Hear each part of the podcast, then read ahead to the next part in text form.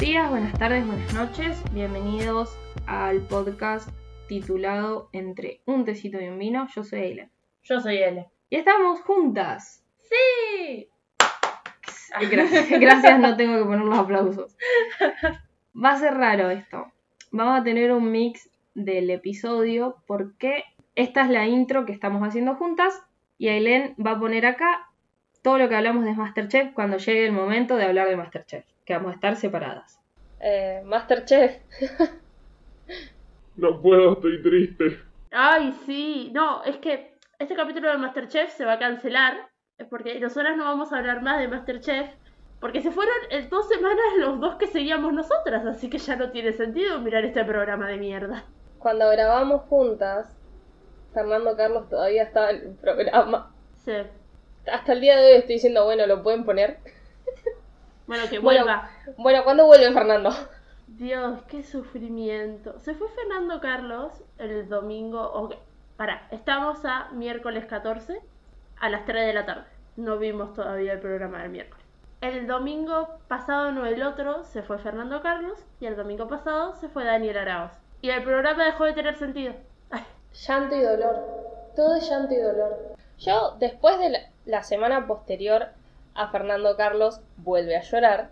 No, casi no lo vi.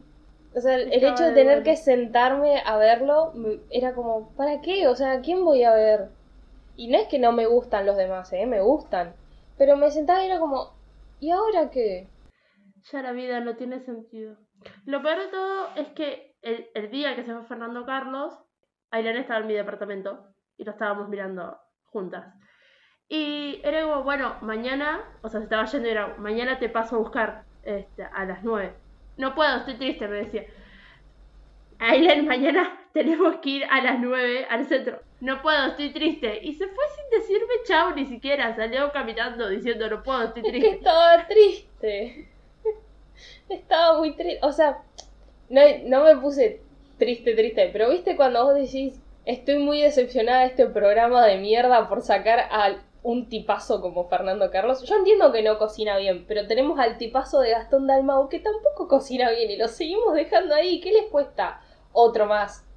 Porque hay algo que Gastón tiene y que Fernando Carlos no tiene, que es orto. Ah, Gastón pensé no- que ibas a decir un romance em, No, pero platónico no con Betular. Arre. Ah, sí. no, pero También. Es como cocina mal, mal, mal, mal. Y en la gala de eliminación, de alguna manera, le sale bien. Tiene un traste enorme. Genera un estrés. Sí, Bueno, interesa todo. como novedad está que apareció Carmen. Parece ser que Claudia dijo, a mí no me van a sacar de acá y se inventó un romance con el señor basquetbolista, que no me acuerdo Che, el perdón, Montenegro. el loco Montenegro es antivacunas. La, la tiro así. Me enteré de un momento a otro. No sé qué tan cierto es. Fuente. Eh, Black. me lo confirmó. Sí. Eh, eh, no Igual, sé. a ver, yo al loco Montenegro lo veo como un señor que grita mucho y que está muy enojado con la vida. Yo me lo imagino como en la casa gritándole a la, televis- a la televisión. Sí, que la puede ser antivacuna. la altura es como un miedo, ¿no? Sí, pero bueno, Claudia Lagunda se inventó un romance con él y eso hizo que no la saquen, porque en realidad ella era el reemplazo de Carmen, porque Carmen cuando arrancaron a grabar el programa estaba entubada, entubada. Ahora volvió Carmen, porque ya se recuperó del COVID, ya está bien, volvió al programa. Aparte de que eh, estuvo como mucho tiempo preguntando si le habían guardado el lugar. Obviamente, Sí, sí, Carmen, basta, deja de romper los huevos. no, me parece que la llevaron como, bueno, está bien, dale, vení, deja de joder, vení, sentate. Sí. Volvió Carmen y hubo todo un momento súper emocionante con Del Moro haciéndola llorar, ella llorando, Fedeval llorando, Yo creo que. Donato llorando. No, no digo que sea innecesario porque es re fuerte. Lo hablábamos nosotras por, por WhatsApp de que al chabón se le muere el padre. Tiene cáncer. Estoy hablando de Fedeval. Tiene cáncer. Se recupera y la madre cae en COVID que casi se le muere todo en un lapso de muy poco tiempo. En Sí. teoría. O sea, no dos semanas, pero en un lapso muy, muy corto no, para, poco. para una persona en realidad. Porque creo que el padre se murió hace dos años hace como uno que él tuvo cáncer y ahora esto de la madre. Es como que cuando la vida se le equilibró, a la madre le dio COVID y terminó muy mal. Eh, bueno, Carmen la pasó muy mal, este, tuvo una, recupe- una recuperación larguísima y ahora mismo tampoco está del, to- del todo bien. Ponele, no puede hacer fuerza. Cuando tenía que dar vuelta a la carne, le tuvo que pedir a Georgina que fuese, la sacara y la diera vuelta Claro, porque no pero- tiene fuerza. Teniendo en cuenta cómo está y todo lo demás, yo no digo que sea innecesaria la, No, no, no, no la situación de, de, de la tristeza y la parte emotiva. Pero es tan forzado que lo hagan tan así en la primera parte que mm, a mí no me gusta cuando hacen eso. O sea, Igual como que se renota que lo, lo quieren hacer. Yo no la vi, vos me hiciste acordar que estaba. Que, o sea, se renota que la quieren hacer llorar y todo lo demás. Si eso pasa de. Porque, bueno, va a pasar y porque ella va a llorar, no, no es como que me genera tanta incomodidad. Pero bueno. Quiero una amistad como Georgina y Carmen. Ay, Ya la, ya la tengo, ¿no? Yo, yo ya tengo una amistad como Georgina y Carmen igual. Porque quedé como, soy triste y sin amigos. No. Pero qué, qué bonitas las dos.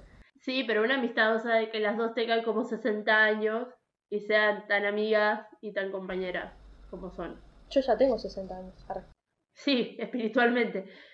Aparte de eso, nadie explicó qué iba a pasar con Claudia cuando volvió Carmen. Entonces era como, bueno, la van a echar. Y al siguiente programa apareció Claudia como si nada, nada. O sea, nadie explicó nada. Así que no tenemos idea qué onda. Y a Alex se le pintó faltar por algo en la vista, pero nadie aclaró qué mierda le había pasado. Pero y el mismo día que Alex volvió al jueves de, de última chance, Alex estaba en Twitch eh, tatuándose a vivo. Porque Eso me me salió lo en dijiste. canales recomendados. Y yo como, bueno, no voy a entrar a verlo. Alex. Pero fue lo mismo que pasó cuando en la temporada pasada cuando desapareció Leti. Nadie sabe qué Sí. carajo le pasó a Leti esa semana. Pero Sí, desapareció. Leti igual fue como al, al domingo directo. Como que no... Porque tampoco podía ir el jueves. Pero bueno. El punto es que. Nada, se fueron esos dos. Ahora son 10 de nuevo. Porque eran 5. Sí, 5 y 5. Son 10. Otra vez. Si vos siguen agregando gente, no va a terminar nunca más este programa de mierda. Es que yo no entiendo si va a haber un repechaje o si el repechaje ya lo sacaron y está Carmen. Porque dejen de hacerla competir a Sol Pérez al pedo, entonces pobrecita ahí va, va a querer seguir ganando y... Pero técnicamente entran dos por repechaje. Puede entrar Sor Pérez y Carmen. No, Sol Pérez y Fernando Carlos. No, Fernando Carlos, no, ya perdió. Mira, él no se sacó la fotito de Masterchef de Instagram, así que para mí va a ganar él. Esta es mi predicción. Es como bruja se cae de hambre. No me acuerdo quién zafó del lunes No sé. y tampoco me acuerdo quién zafó ayer. Y lo Yo vi. ayer lo apagué. O sea, lo vi hasta cierto punto y después lo saqué. Ah, lo que sí, ayer cocinó del moro. Nefasto del moro cocinando. Aparte, Tenía todo ego- ya como re practicado para mí. Tenía el. El Hizo auricular. vinagreta de chocolate, boluda. ¿Quién hace eso? Yo no sé ni hacer una vinagreta. ¿Quién sos del moro? ¿Quién sos? Aparte, un pincelazo abajo del plato, como. Señor, Sí. me tendría que haber salido hecho un asco eso.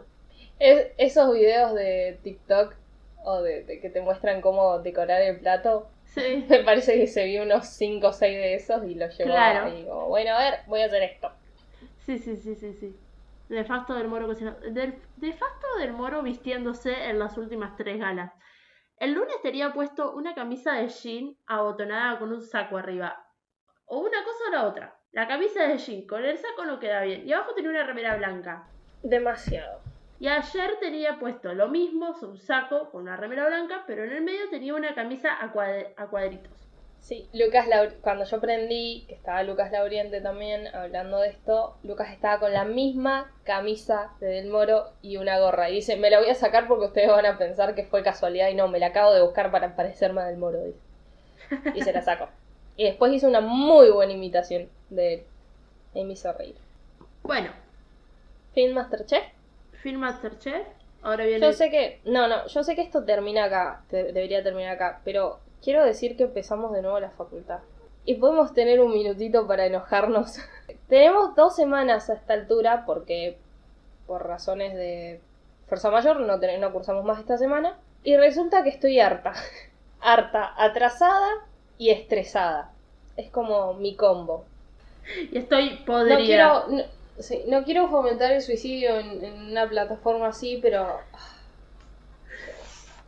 Qué ganas de un tirito en el baño. Literal. Arrancamos la facultad y es como. Hay, hay una materia, no voy a dar nombres, que nos está obligando. O sea, nos quiere manejar la vida facultativa. Nivel, lean esto de tal hora a tal hora y hagan esto de la otra hora a la otra hora. Y después prende la cámara y participa en clase. Pará, no Me puedo. siento una estudiante de secundaria, sinceramente. Sí, Que además, ay Dios, no quiero que me obliguen a prender la cámara. No me gusta, no tengo ganas. O sea, no soy youtuber, señor. Deje de, de que, que- mal. que le muestre mi cara. Porque además, eh, a ver, entiendo que ellos en clase nos ven igual hacer caras así como de perdidos y qué sé yo. Pero acá no me ven solamente ellos, me ve el resto de mis compañeros que quizás me, me está viendo en ese instante y yo estoy como, no Sí. sé. Sí, sí, sí, porque aparte yo soy no de siempre mirarle la cara al profesor, sino de mirar las caras de mis compañeros en los Zoom. Entonces, bueno, aparte de eso, tuvimos que aprender a usar Zoom. Tuvimos que aprender a Y usar todavía no aprendimos. Y todavía no lo entendemos. Y estamos como buenas viejas chotas. Y sabes qué, el día que tengamos que prender las, las cámaras nos quita la, la gracia de escribirnos mensajes entre nosotras en nuestro grupo, que está Sara y está Leila, diciendo, jaja, mirá lo que pregunta esta pelotuda. Claro, Porque, ese es el ver, tema. También. Dios, encima que tenemos que cursar en Zoom, que tenemos que prender la cámara, que tenemos que participar en clase, que nos están dando 30.000 cosas de una semana a la otra, tenemos que fumarnos a 20 pelotudos compañeros nuestros. Lamento si sos un compañero mío, pero sos un pelotudo. ¿Qué, qué, qué puedo decirte? Y vos pensarás lo mismo de mí. Fin. Claro, No me voy a disculpar por esto. no. Pero bueno, somos cuatro. Creo que de todo el curso habrá seis con la cámara apagada. Bueno, nosotras hay cuatro que somos nosotras. El resto todo tiene la cámara prendida. Es que voy a contar, mi primer lunes de esta materia yo la grabé, pues no sabíamos si el profesor le iba a subir o no, entonces yo la grabé como grabamos un podcast, la grabé así. Y me perdí, pues yo no estaba anotando, como dije, la, voy a- la tengo grabada y después la puedo escuchar, ya fue. Entonces yo me acosté en la cama a seguir escuchando la clase y jugar con el celular. O sea, ¿qué quiere? ¿Que prenda la cámara y qué va a ver? ¿La cortina de- del departamento? Si otra cosa no iba a poder ver ese señor. Aparte, nos hizo todo como una psicológica de... O sea, yo entiendo el, el punto del profesor, de estamos dando clases desde nuestras casas, nos sentimos como re solos y todos tienen la cámara apagada. Yo todo eso lo entiendo. Ahora, yo te prendo la cámara. Ponele que la prendo. Esto de... eh, quiero que participen en clase de... No, no, va, no lo va a hacer, ¿no? Pero ponele... Onda secundario de llamar por lista, hacerlo parar, parar y decirme la respuesta a la B. No. Entonces, esto Bueno, es la facultad. materia que tenemos el jueves, la materia que tenemos los jueves, cuando entramos, dijeron tipo, ¿tenés la lista ahí de no sé qué? Yo dije que nos van a tomar lista. es por ¿Tengo que decir asistencia. presente? ¿Qué pasó? Es por asistencia la materia del, del jueves. Dios mío. O sea, no sé si nos tomarán lista, pero capaz que ven como los participantes del coso y van como este está, este está, este está. No creo que nos hagan prender el micrófono y decir presente porque Aquí estoy, voy a decir. Estoy llorando, profe. ¿Puedo no participar hoy? Gracias. Lo voy a contar acá porque es alta anécdota este, que me contó mi hermano el otro día. Pero mm, yo estaba quejándome de que Zoom es una verga, de que no me gusta y bla, bla, bla. Y mi hermano me dice, bueno, el otro día a un amigo de él, no voy a dar nombres, estaba en una clase y el flaco se acostó a dormir, o sea, estaba jugando, no, miento, estaba en una clase y se puso a jugar con mi hermano. Entonces le dijo, avísame cuando sean las 4 que me tengo que salir del Zoom. Sí, sí, sí, yo te aviso. Le avisó a las 6. El flaco se quedó al Zoom de la materia siguiente, o sea, de, de otra clase, y seguía figurando, no era su curso, y seguía figurando ahí. Yo pensé que Zoom te echaba. No, porque como es un mismo usuario, un mismo link, Ah. este, entiendo, un profesor puede usar un mismo link para diferentes cursos. Entonces, terminaba a las 4 con unos y arrancaba con otros. Y este quedó en el otro curso. Qué idiota. Qué idiota. Y mi hermano le tenía que avisar.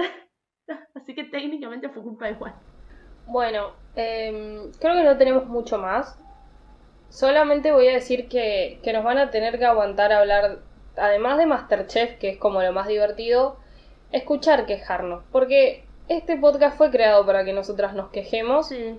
Y ahora que arrancó la facultad, lo único que puedo pedir es basta, por favor, y llorar.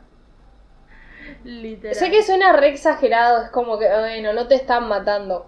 Más o menos. Yo, yo me siento Un poquito sí. Yo eh, voy a repetir el mismo chiste de estoy harta a nivel Jesús en la cruz preguntándose por qué su papá es una verga. Literal. O sea, ¿qué, qué pasó? qué- ¿En qué momento llegué a este punto? ¿Por qué? Yo me quise meter en esta carrera porque ¿qué estaba pensando en mi vida? Ay, sí. Sí, o en, en el instante que decimos, nos encanta lo que hacemos. Y yo tipo, a, a mí me encanta lo que estudio, pero cuando llega a este punto donde tenés profesores que te estresan más de lo debido y que estás como en un, al borde de un colapso mental, digo, la puta que lo parió, ¿por qué no voy a trabajar en el McDonald's? Pero bueno, Literal. en fin, Acá viene lo de la película, ¿no? sí, que arranque el podcast. Acá, bla, bla, bla, bla, bla. Bla, bla, bla, bla, bla, bla. Gracias, Aileen. Y ahora vamos al episodio en sí. Que, como estábamos juntas por mi cumpleaños, como escucharon en el episodio anterior, decidimos ir al cine por primera vez post pandemia. Entonces dijimos, vamos a ver a Tom Holland, porque es Tom Holland. ¿Cómo no veríamos a, claro, a un ser maravilloso como él? Adiós Claro. a uno de los dioses de mi Olimpo. Entonces decidimos ir a un cine acá en Rosario a ver una película, decidimos esta, que fue una buena experiencia ir al cine con barbijo. No, No lo sentí prácticamente, o sea, no me molestó. no, no supimos elegir bien los asientos, pero bueno, era un poco complicado por, por internet porque sacamos las, las entradas por ahí y cuando elegimos, yo elegí el medio, pero en realidad estábamos como más al costado. Sí, quedamos como muy Sí. al costado, pero el tema es que no sabemos bien cómo, cómo es la distribución, Sí, no lo entendí. porque no en el mapita que te ponían no te parecían los asientos tachados que técnicamente no puedes no puedes usar, porque aparte depende de la cantidad de personas con las que vayas, que van a pegar. Es un bardo, la verdad. Sí, no se entendió mucho. Pero bueno, la vimos bien. La vimos bien. Em, quiero decir que está cero acostumbrada al ruido. O sea, que era mucho. Era tan fuerte el sonido que por momentos era como. aturdía. Ah, sí, sí, sí, sí. O sea, no estaba. Era Cero falta- costumbre. Claro, falta de costumbre. Bueno, eh, no dijimos en ningún momento cómo se llama la película. No, solo dijimos Tom Holland 50 veces. Eh, la película se llama Chaos Walking. Se estrenó ahora. Salió mundialmente ahora, no es que. Porque hay películas que están estrenando ahora acá y que ya salieron el año pasado. El tema es que nosotros no teníamos cine, entonces no habían llegado.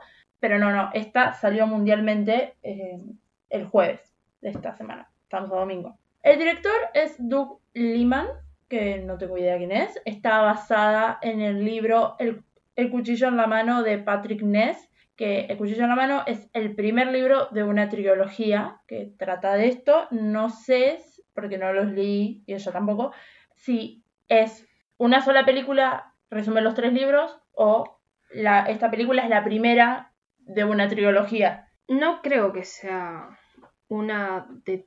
O sea, que esta resuma los tres libros. Para mí debe ser la, la primera de, de varias películas, porque si está Patrick Ness eh, también ayudando en el guion, yo siento como que trabajaron para que sea más larga. O sea, como para ver cómo le va ahora. Le fue como Y- el culo. porque Nosotros fuimos a ver esta película solamente porque actuaba Tom Holland. Sí, sin saber nada. No sabíamos, de pronto sabíamos el nombre de la película. Cuando estábamos sentadas en el cine dije, ¿De qué trata? y vi que tuvo unas críticas nefastas. Le criticaron cosas que yo también se las criticaría, pero yo creo que los críticos de cine necesitan relajarse, sentarse a ver la película y... A ver, vos vas al cine o ves una película en tu casa por Netflix o pirateada, estás viendo la película, te comes lo que te venden. Si te están diciendo que los chanchos vuelan, los chanchos vuelan. Fin, si no, no te sientes a ver la película. Esta fue la discusión que tuvimos previa a crear un podcast donde ambas consumíamos podcast de, otras personas que hacían, y que lo seguimos haciendo, ¿eh? no es que paramos, de personas que, que les gusta mucho el cine o que disfrutan ver series y qué sé yo, y son muy criticonas y tienen un- una mirada que, que está bien en su lógica, pero tanto como en los libros, tanto como en la película o en la tele, a mí me gusta confiar en lo que me, lo que me están vendiendo, a menos que se vea muy feo el CGI o la pantalla verde atrás o lo que sea. Y más en este caso que es ciencia ficción, se maneja por su propia lógica. No podés reclamarle tanto a algo que técnicamente es un producto nuevo que sale. Es como que le quieras, no sé, eh, criticar una lógica a la primera película de Harry Potter cuando es un mundo completamente nuevo y completamente bajo las reglas de, en este caso, J.K. Rowling. O sea, es completamente absurdo la, la- la crítica desde ese lado. Sí, sí, sí, sí. Sobre todo por el género de la película. A ver, la película trata de... Es el año 2257 después de Jesus Christ y es un planeta nuevo. Se llama Nuevo Mundo. Solamente hay hombres, técnicamente. O sea, en, la- en la tribu donde vive Tom Holland, que se llama Todd Hewitt. ¿Hewitt se pronuncia? Hewitt, algo así. Lo dice todo el tiempo, pero no lo sé pronunciar. ¿Sabes qué me dolió? Igual lo entiendo porque todo- todos eran eh, acento americano, o sea, acento estadounidense. ¿Cómo me duele que Tom Holland tenga que hacer ese acento y no pueda tener el propio de él de británico? Porque es hermosísimo. Y no me estaba molestando hasta que llega la, la actriz, o sea, la que es coprotagonista con él, que ella tiene recontra marcado su acento y es hermoso y a mí me encanta. Y ahí dije, la puta madre es verdad, si Tom Holland tiene acento británico, que yo siempre me los, no me los mezclo porque son dos, dos personas completamente distintas, pero Timothy Cha- Chalamet no tiene Chevrolet. acento, Timothy Chevrolet no tiene acento británico, pero lo hace muy bien en una película y para mí siempre fue británico y en realidad no nació ahí, nació en algún lado de Estados Unidos. Que vimos un tráiler de Timothy Chevrolet también. Sí, vimos un tráiler de una película de Timothy Chevrolet cuando estaba por arrancar la película y las dos fue como. ¡Es Timothy Chevrolet! Sí, sí, sí, completamente ahí como emocionadas, como ¡ah! Vamos a ir al cine. Pintaba buena. Sí, ya ni me acuerdo qué era. No, yo tampoco, o sea, pero- es como me, me ob- obnubiló su presencia. Totalmente. Bueno, retomo de nuevo el argumento. Tom Holland vive en un pueblo, una aldea que se llama Priestestone, Perentestone, no sé cómo se pronuncia. Hay muchas aldeas en este planeta nuevo que él no sabe todavía que hay. Em, Porque es el más joven. Es Claro. el último que nació de ahí. Pero ¿por Y no hay qué? mujeres. no existen las mujeres. La historia que cuentan, o sea, la historia que eh, a él le contaron es que vinieron unos monstruos que tienen un nombre que no me acuerdo cómo es y se armaron una guerra técnicamente porque eh, los humanos llegaron a su planeta, ellos se enojaron, armaron una guerra y como venganza mataron a todas las mujeres. Tom Holland es el más chico de la aldea porque no se reproducen, básicamente. ¿Qué pasa? Un día Para, parte importante que nos estamos olvidando y después vamos a to- todo lo demás, seguramente será spoiler lo que vamos a decir. Esto que no es spoiler. Este planeta nuevo Ah, es distinto porque existe algo que ellos llaman ruido, que son los pensamientos que todos tenemos, que se escapan y es como, es como que tuviésemos un altavoz del cerebro. Entonces, claro. todo lo que pensaba Tom Holland, todo lo, lo enre- enredado que era su cerebro, se escapaba por eh, todo el tiempo, a veces más fuerte, a veces más, más bajito, y él, él repite todo el tiempo el nombre porque es como su mantra para ocultar lo que en realidad está pensando.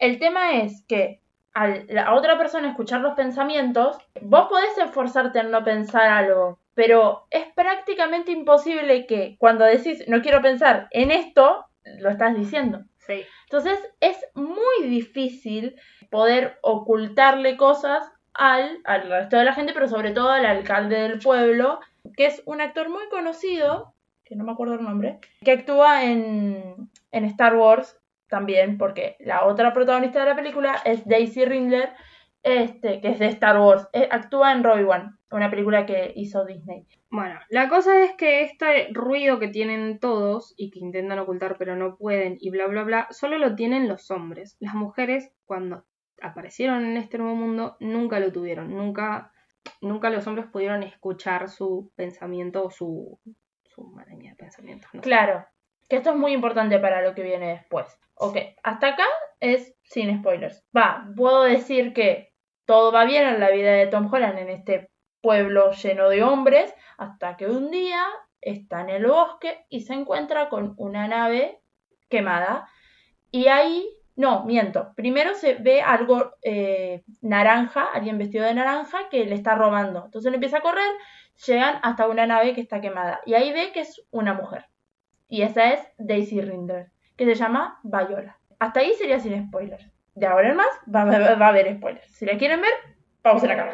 La mina esta viene de la nave, de una nave que salió de la Tierra hace 64 años, creo que dijeron una cosa así, que les tomó llegar a este nuevo mundo, que son la segunda ola de gente.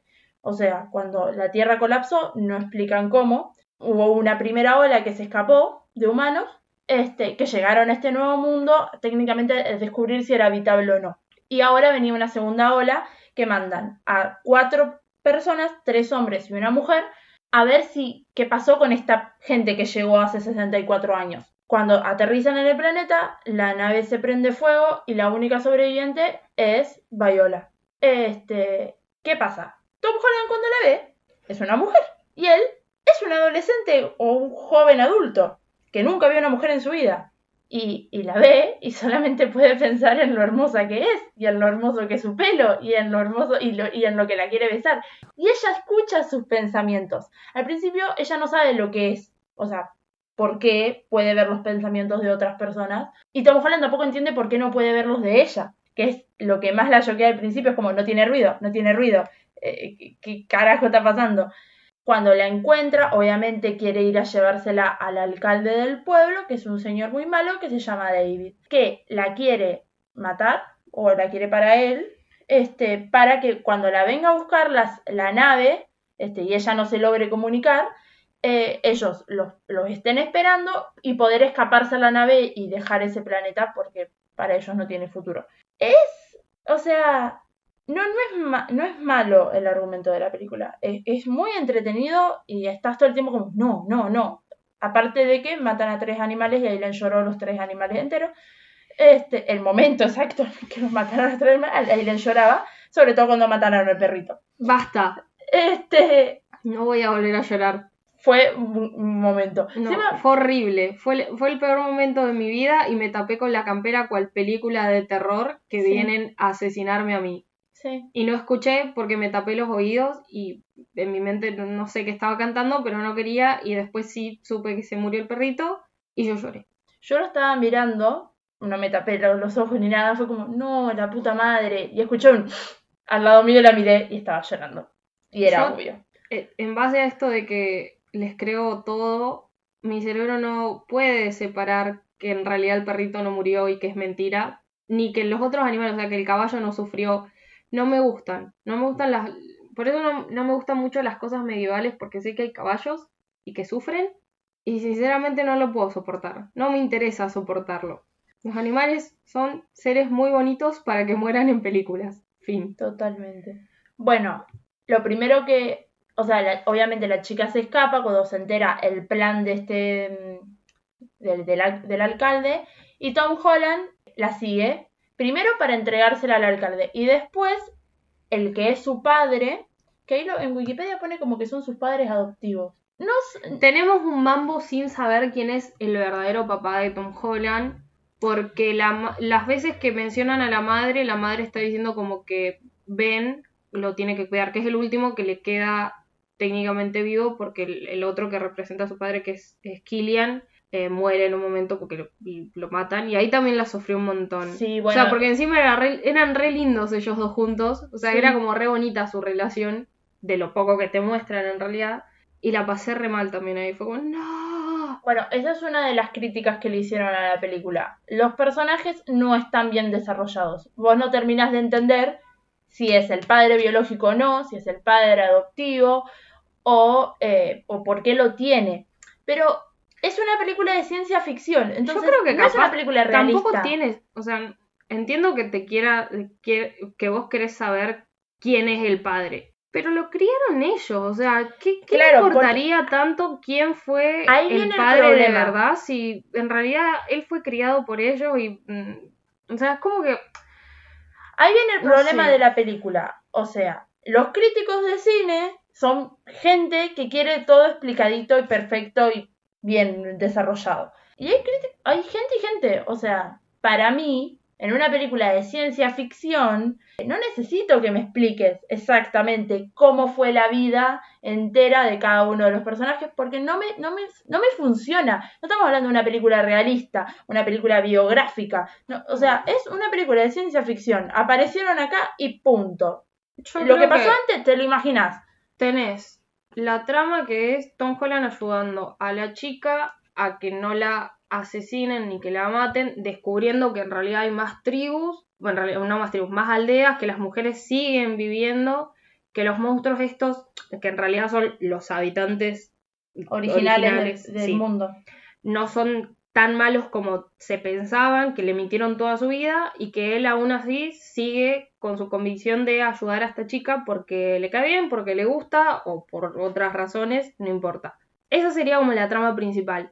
Entonces, todo lo demás son condimentos buenos que le agregan a la película. A mí me gustó, o sea, no, pero es porque lo que decíamos cuando salíamos del cine, yo no consumo tanta ciencia ficción como para decir qué cosas están mal. O sea, a mí me, a mí me entretuvo, me gustó la idea de, de estos pensamientos.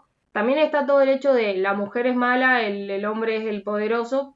Pero la vida es un ciclo, te dije en ese momento y lo sigo repitiendo. Es como que nosotros somos humanos y vamos a volver a repetir siempre los mismos errores y a pensar que ellos son superiores. Claro, bueno, pero para, no. para Fin. explicar bien esto que acaba de decir Ailu, eh, los, o sea, el, el cuentito que le cuentan a Tom Holland es que los habitantes originales mataron a las mujeres. Eso no pasó así. Lo que pasó fue que en esa aldea, en la aldea donde nació Tom Holland, los hombres se hartaron de que eh, las mujeres no se les no tuvieran ruido, no ellos no poder ver el pensamiento de ellas. Entonces, como el hombre, el humano, le tiene miedo a lo desconocido, porque vos escuchás lo que yo pienso y yo no puedo escuchar lo que vos pensás, las mataron a todas. Los mismos hombres. Y matan a la madre de Tom Holland. Justo después de que lo tuvo a Tom Holland. Entonces es el más chiquito que, eh, que nació en esa aldea.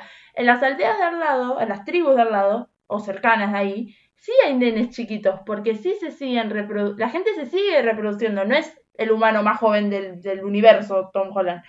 El tema está que había un hombre, porque mataron a todas las mujeres, sí. El alcalde del pueblo lo sostiene de que ellas no tenían ruido y nos molestaban que no tuvieran ruido. Las matamos. Hay un señor que, eh, no me acuerdo su nombre, pero ese señor Es el mataba predicador. el predicador. Mataba en nombre de Dios. Decía que las mujeres no tenían alma. Por ende, como no tenían alma, no tenían ruido. Entonces, había que matarlas porque provenían del diablo. Y lo decía así. Y cuando una que estudió literatura medieval y sabe la posición de la mujer este, en el 1700, 1600, cuando escuchaba eso era como, qué increíble como que en el 2000, 2257 haya un hombre que siga matando en nombre de Dios. Entonces Aileen me dijo, la vida es un ciclo, Lo que nos sirve yo no lo reciclo. Bueno, pero eso lo cantan. claro. Inserte música. Baby, la vida es un ciclo. Y lo que no sirve, ella no lo recicla.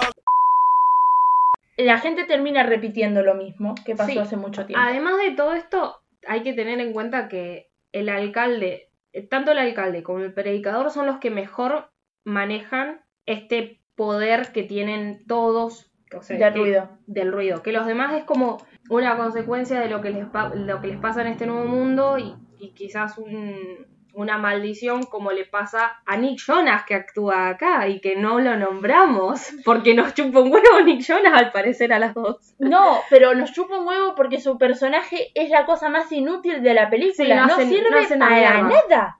actú- actúa solamente para ser el.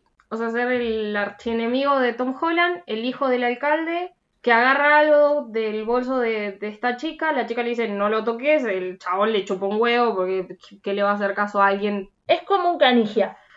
El, Sí. el chabón es si Alexander Canigia estuviese en una película futurística, sería ese, ese personaje. Pero en versión linda, porque Nick Jonas está muy bueno. Está muy bueno. Sí, es, es muy bello. Que nunca se deje crecer ese pelo, que siempre queda así, peladito. Está re bonito. En fin, el, tanto el alcalde como el predicador tienen este poder más controlado. El alcalde todo el tiempo dice el círculo, soy el círculo, el círculo soy yo y no sé qué, y puede crear como con su propio ruido una pared. Puede crear cosas con su ruido, porque Claro. no solamente crea la pared, crea algo más en otro momento.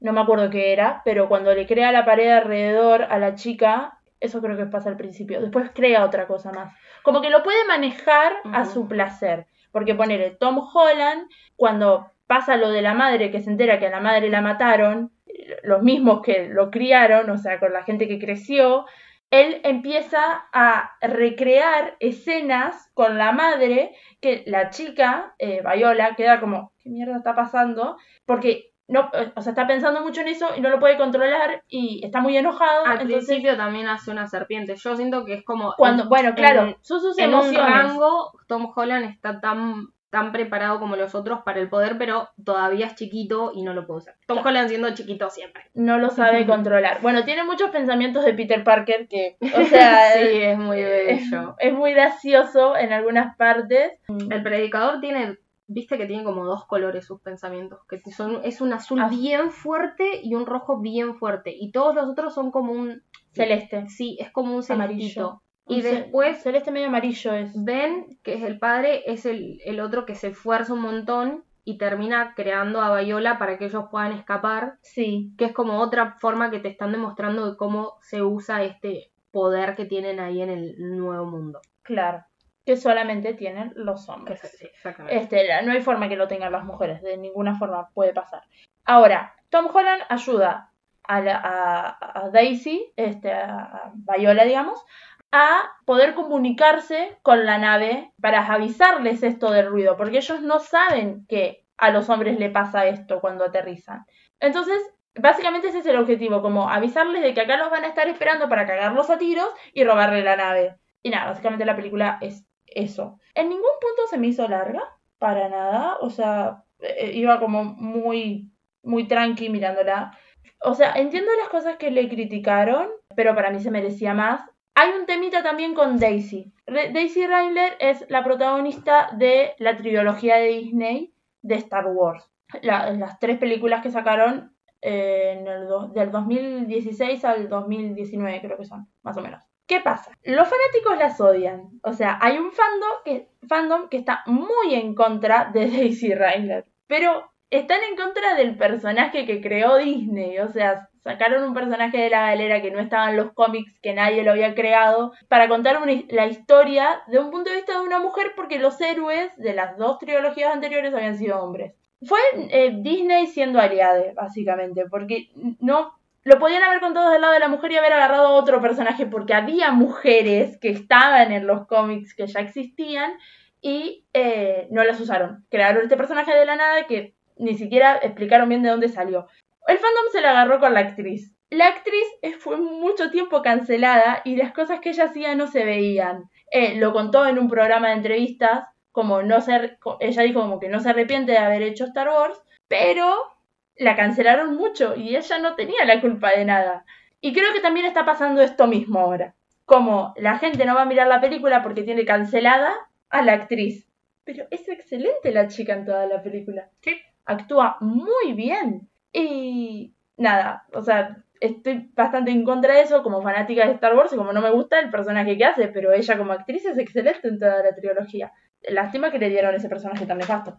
Pero bueno, nada. Creo que también los críticos están metidos como en esa, como cancelemos la película porque actúa esta. Y la película es buena. Yo también es- estamos en, la vimos hace Dos días. dos días, no vi nada de ningún alguien que haya hecho una reseña o haya dicho no vean esta película porque, o sea, no vi absolutamente nada. Como que me faltaría que me expliquen un poco más por qué no les gusta, como para yo entenderlos, no apoyarlos, porque yo sigo con la idea de que a mí me gusta y entiendo que si, que si Patrick Ness está metido ahí, debe estar como bastante fiel a lo que es el libro o a lo que él quería demostrar en el libro, porque hay que tener en cuenta que nosotras dos podemos leer el mismo libro y querer hacer una película de dos maneras distintas y que cada película que esté basada en libros tiene la mirada de el guionista, la mirada del director y de todos los que trabajan ahí, que son completamente distintas a la que uno tiene en la experiencia de leer. Entonces dejen de criticar cosas idiotas.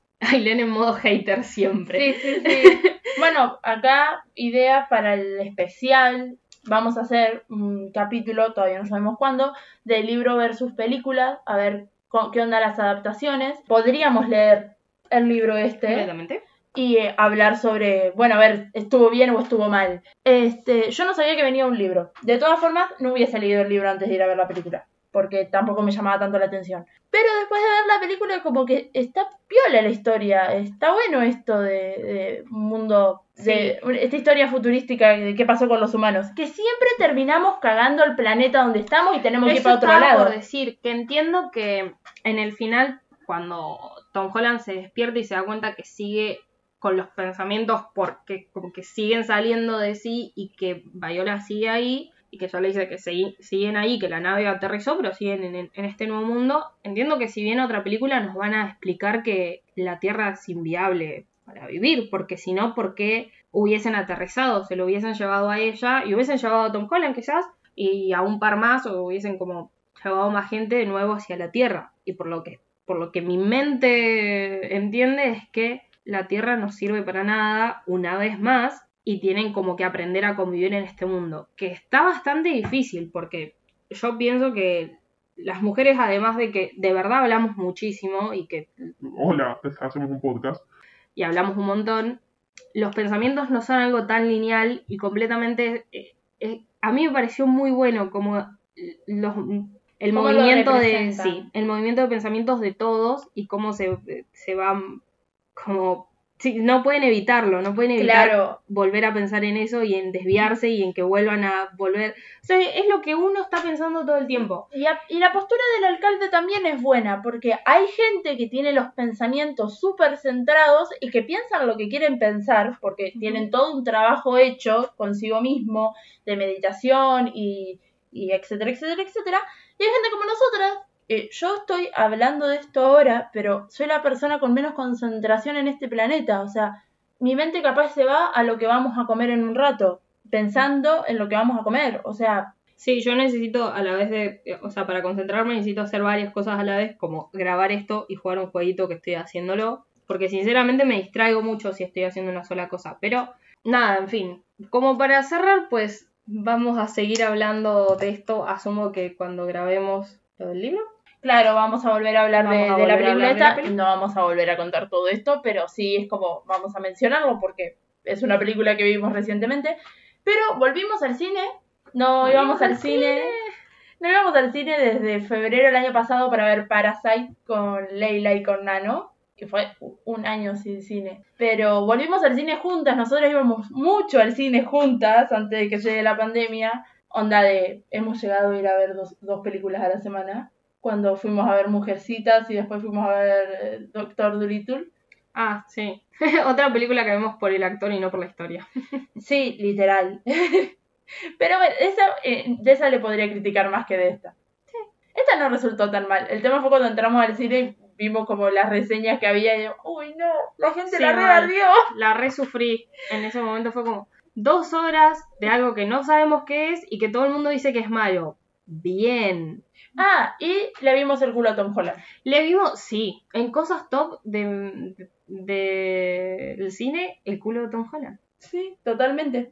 Y todo, todo, todo, el culo del Capi, el culo del Capi, pero el culo de Tom Holland, chicos, nadie habla del culo de Spider-Man. Pasa que por él sube fotos o videos donde como que está harto de levantarse a entrenar, pero ese entrenamiento vale la pena. Sí, sí, sí, sí, sí. Sí, no. Totalmente de acuerdo. Yo estoy a favor de que lo sigan levantando a entrenar. Sí, sí, sí, sí. Para mi beneficio. Totalmente. Bueno, no tengo mucho más para decir. Bueno, esto es así. Estamos juntas, pero como este capítulo lo vamos a seguir grabando por separado, acá entrarían la recomendación. Por Y- separado. Por separado, sí, que se, lo van a notar en el audio. Eso es lo único que se van a dar cuenta. Y que por ahí no vamos a estar hablando una encima de la otra como hacemos cuando estamos acá juntas y que yo no lo puedo borrar porque No, es inevitable. no, no puedo borrarnos a las dos y nada. Olis otra vez. Arre. Volví a empezar. No sé si ya se dieron cuenta, pero lo otro fue grabado con anterioridad, hace como una semana y media. Y nosotros somos las del futuro, grabando de nuevo. La verdad es que este podcast no se va a entender un pito. Pero bueno, Sí. parte final, recomendaciones, te toca a vos primero. Ok. Voy a recomendar una película que está nominada a los Oscar. Este. Que. Vamos a hacer un. Spoiler, vamos a hacer un podcast sobre los Oscar. Los Oscars. Los Oscars. Este. Y que ahí vamos a hablar bien de todas las películas. Pero esta es mi favorita y, spoiler, es mi candidata, aunque sé que no va a ganar, porque estoy casi segura que no va a ganar. Pero bueno, la película es The Father. Es una película del año pasado, británica, eh, dirigida por Florian Seller, que es un guionista-director francés, que es quien escribió la obra de teatro que se llama The Father, que estuvo en 2012 en Francia, y ahora decidió hacerle una película con un elenco británico. Está protagonizada por Anthony Hawkins y nadie más. es que Anthony Hawkins es la, peli- es la película entera, ese señor hermoso. Y Olivia Colman, que es, hace un papel secundario, porque después de Anthony Hawkins todos los que vienen abajo son papeles secundarios. Algunos muy, muy, muy secundarios, como el actor que hace Microsoft en... No, no, se llama Microsoft, se llama en, en Sherlock, el hermano de Sherlock Holmes. Y nada, que tiene un papel hiper, hiper secundario en la película, pero aparece. La película trata de un señor de unos ochenta y pico de años, tiene Alzheimer. En ningún momento usan la palabra Alzheimer, así que no se sabe si es Alzheimer o demencia, puede ser cualquiera de las dos. Vive solo en, una en un departamento de Londres. El problema es que, a diferencia de otras películas que tratan el Alzheimer y la demencia, que cuentan todo desde la perspectiva de los familiares o desde la perspectiva ajena a la protagonista, esta película está contada en primera persona por la persona que tiene Alzheimer. Entonces, vos en ningún momento de la película sabés qué carajo es lo que está pasando y qué es real y qué no, y qué se está inventando él y qué no. O sea, la película arranca con Annie, que es Olivia Colman, que es la hija de Anthony Hawkins, que también se llama Anthony en la película, entrando a su departamento y avisándole que se va a ir a Francia a vivir con eh, su nuevo novio. Y que tiene que encontrar la forma de que él esté bien y que no eche a todas las enfermeras que tiene porque eh, ella no va a estar más cerca. Entonces él empieza como a entrar medio en pánico, como de no te voy a tener más cerca y, tu hermana también eh, tampoco está cerca y que no sé qué. Es todo como un ida y vuelta, no terminas de entender. O sea, porque después, escena siguiente, viene Annie de nuevo y le dice que no, que no se va a Francia, que de dónde sacó eso, que es una locura, que cómo se va a Francia si ella está casada. Y aparece el marido de ella. Y después aparece una Anne, una Annie, que no es Olivia Colman, es otra actriz. Entonces decís, pero pará, la otra Annie no es esta Annie. O sea, el tipo se confunde las caras de gente que fue viendo a lo largo de su vida y empieza a mezclar todo y te lo muestran como escenas de la película, como es esto, la, la verdad es esta. Sos toda la película hiper confundido, hasta que en el final obviamente como que todo se acomoda. Anthony Hawkins es una joyita, pero es ese señor que tiene un, un Oscar por Hannibal, eh, no vi Hannibal igual, pero todo el mundo dice que es alta película, es, es increíble que tenga 85 años, creo que tiene 84, y actúa como si tuviese 20. O sea, es increíble lo bien que, que, actúa en esta película. A mí me super flashó todo de la película. La- las, las cámaras, las- la- hay algunas tomas que son buenísimas. Todo dentro del departamento del tipo, que llega un punto que no sabes si es su departamento o el departamento de su hija. no, no, no entendés nada. Es excelente. Yo el capítulo anterior había recomendado siempre Alice, la película, la película de Julianne Moore, que también trata este tema. Y son dos películas excelentes, pero que lo tratan desde dos puntos opuestos. O sea, en Siempre Alice vos ves como, como la familia y todos tratan de afrontar lo que tiene la mina, pero vos no sabes, o sea, sí sabes, pero no te muestran cómo está la mente de la mina. O sea, vos, vos ves que está más perdida nada más. Pero, y lo que dice ella, este, pero no te muestran cómo se confunde a la gente o qué sé yo, o, lo que ella ve. En esta película sí, porque está contada desde la perspectiva del personaje. Y nada, es súper fuerte, súper triste, porque es una enfermedad muy fea, que nada, yo le di cinco estrellitas, porque dura una hora y media y podía durar tres, que yo no me iba a dar cuenta. O sea, es, es, es excelente. No, no tengo nada para criticarle. Aparte del grito que pegué cuando lo vi aparecer a Microsoft. Porque fue como, ¡eh, Microsoft! Y fue, ¡Aileen, está Microsoft! Porque ella me, ella me obliga a decirle Microsoft. Arre, no mentira. Ella me pegó el Microsoft. Pues se llama Microsoft. Perdón. Sorry. Deja de echarme la culpa de las cosas. Bueno, perdón, pero es cierto. Y nada, yo diría que vean todas las películas que son candidatas al Oscar porque hay peliculones. Pero esta película no tengo nada, nada para criticarla. O sea, peliculón. Véanla antes del domingo 25 que son los Oscars. Claro, les queda una semanita. Ponele. Claro, tienen una semanita. Fin. Bueno, qué complicado, porque no estoy viendo nada, no estoy leyendo nada, no estoy, no estoy haciendo nada con mi vida. Vida de vago. Pero me saco de, de la galera la última película de Disney, en teoría, que creo que aún sigue en los cines, que es Raya y el último dragón. Está buena. Yo soy muy fan de Disney, quizás. Quizás. Porque hay un par de críticas que dicen que es un argumento que como que ya vimos todos, y lo entiendo, pero está buena. A mí me parece algo entretenido. La, la cuestión es esta. En esta tierra, que tiene un nombre raro, que es Kumandra, fue en un pasado muy lejano fue devastada por los Drums, que son como unos espíritus malignos que transforman a la gente en piedra. Como que pasan por ahí y son piedra. Fin. En el mundo, en esta tierra existían dragones y los dragones también son transformados en piedra junto con los humanos. Pero Sisu, que es la que se considera la última dragón, tiene una gema, o sea, crea una gema con tanto poder que logra como desterrar a estos drums y trae de vuelta a los humanos. Ella no puede ver qué, o sea, cómo pasó, porque en el momento en que ella lo hace, como que queda como dormida, una cuestión así. Y trae de vuelta a los humanos, pero no trae de vuelta a los dragones, que es hasta ahí más o menos como vos entrás. Y tenés la perspectiva desde Raya, que es una de. es la hija de uno de los jefes de las tribus, porque obviamente los humanos nos dividimos y fue todo, es todo una catarata de peleas por poder y las distintas tribus que tienen nombres muy difíciles de pronunciar, cada uno eh, tiene un pedacito de esta gema y, y, como que quieren, no, perdón, cada uno de ellos quiere la gema que en realidad tiene esta tribu que es la de Raya y se, como que están peleándose por eso y nunca son como aliados en sí. El tema es que el, el padre de Raya quiere como que unirlos a todos juntos porque, bueno, son, o sea, básicamente son, todos conviven por ahí cerca en esta, en esta tierra, o sea, no, no deberían por qué odiarse.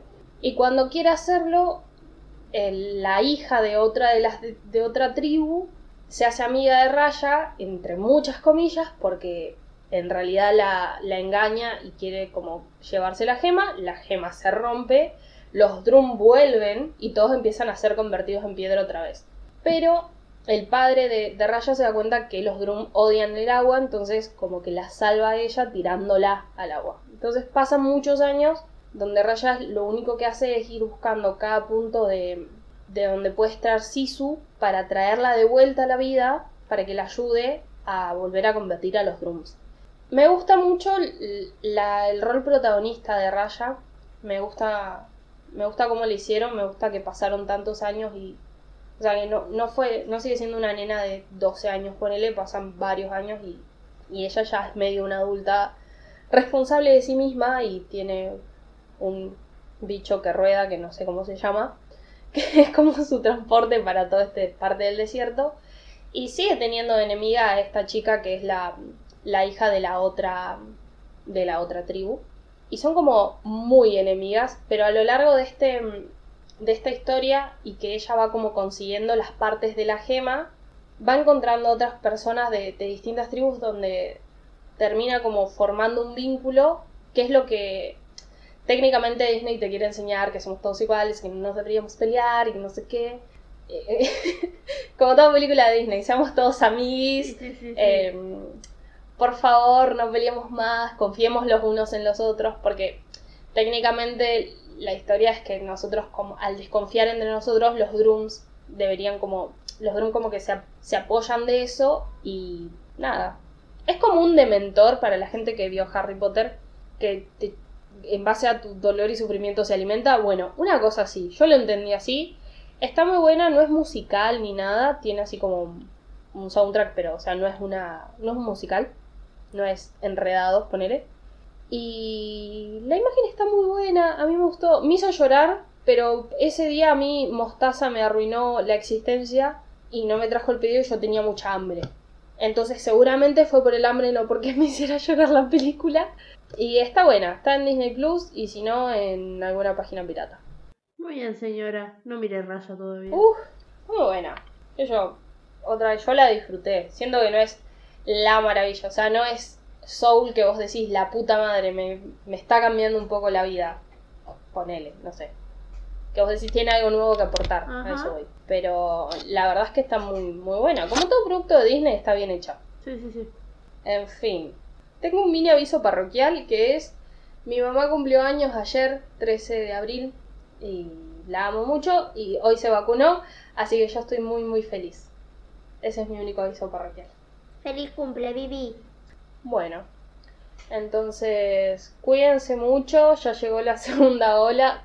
Siempre decimos como, y lo hacemos muy relajado, pero de verdad, cuídense, no sean estúpidos.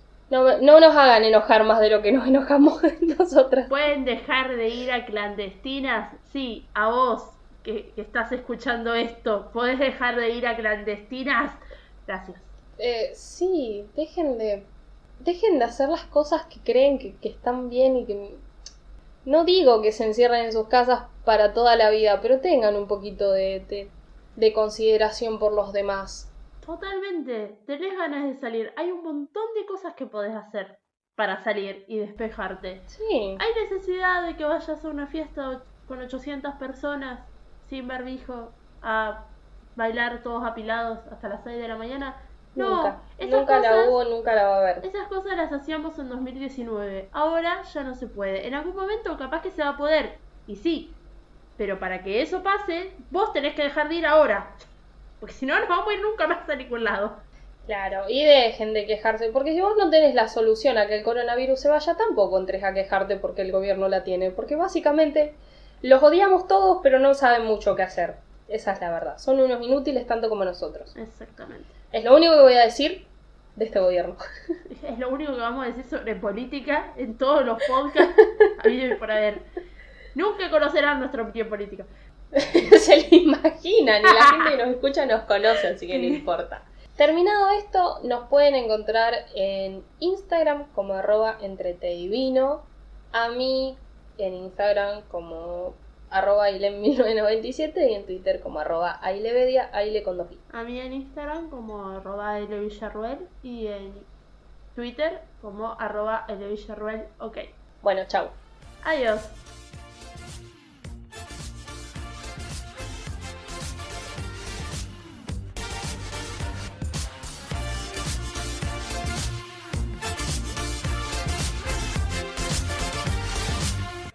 Arre- Arrancaba todo como Olis.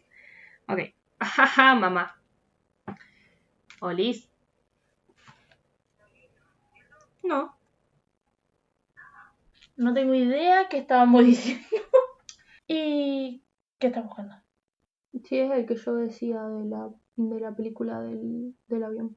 Pero no, es. Creo que el, que yo decía que es el de la película del avión es el chabón de Peaky Blinders. Es, es eh, Nación Suiza.